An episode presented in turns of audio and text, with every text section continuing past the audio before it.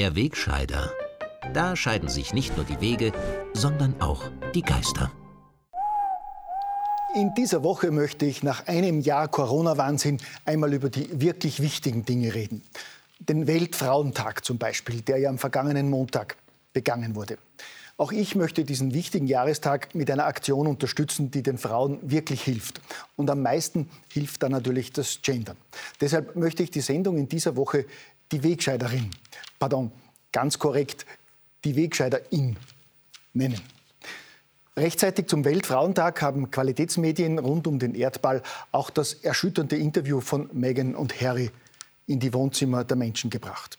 Ein Beweis, welchen Stellenwert dieses Interview hat, ist ja nicht zuletzt, dass sich nicht nur die Regenbogenpresse und andere Boulevardmedien, sondern auch fast alle Qualitätsmedien tagelang intensiv mit dem Thema auseinandergesetzt haben. Sogar in den Hauptnachrichtensendungen des Staatsfunks hat man sich veritable Sorgen über rassistische Töne im englischen Königshaus gemacht und inwieweit dieses Outing der royalen Aussteiger die Monarchie im Vereinigten Königreich in eine schwere Krise stürzen könnte.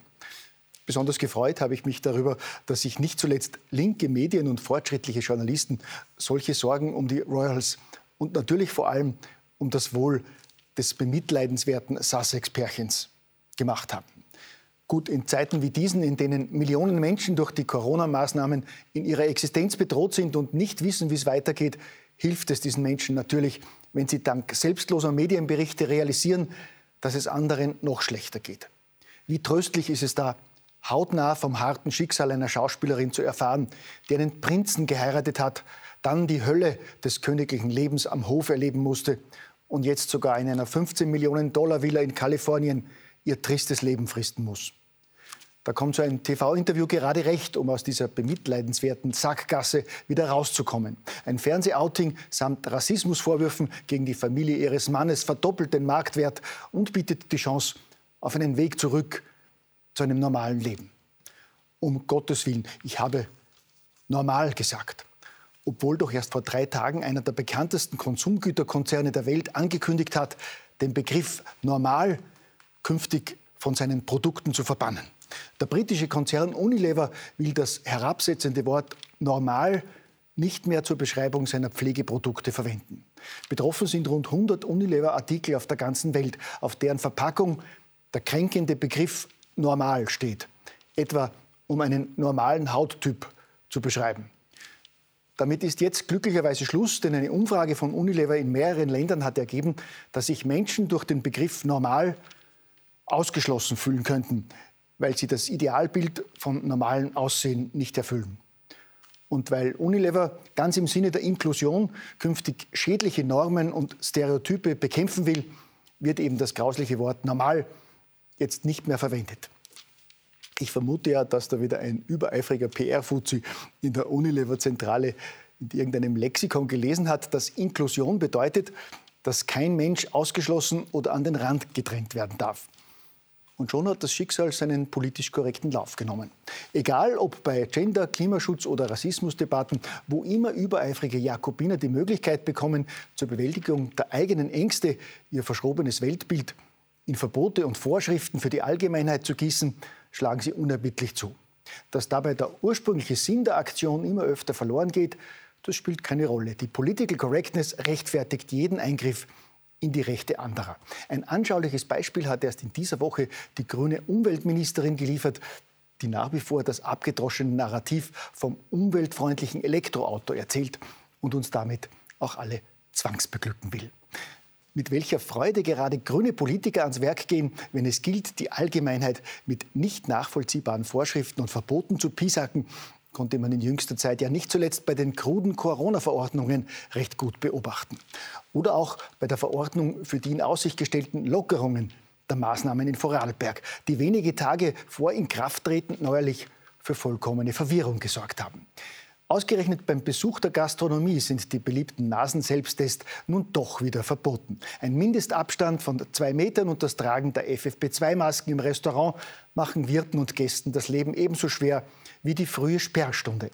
Auch bei den Einschränkungen für sportliche Betätigung, insbesondere von Jugendlichen, dürfte einmal mehr die Willkür Vorrang vor logischen Vorgaben bekommen haben. Gut, Man muss dem Gesundheitsminister und dieser Regierung natürlich die vielen Rückschläge zugutehalten, mit denen sie zu kämpfen haben. Trotz Message Control und ergebener Berichterstattung im Regierungsfunk und vielen Medien geht seit Monaten schief, was nur schief gehen kann. Alle paar Wochen wird eine Verschwörungstheorie nach der anderen Realität. Alle Versuche, kritische Bürger als Spinner, Aluhutträger oder Rechtsextreme zu diffamieren und zur Raison zu bringen, sind gescheitert.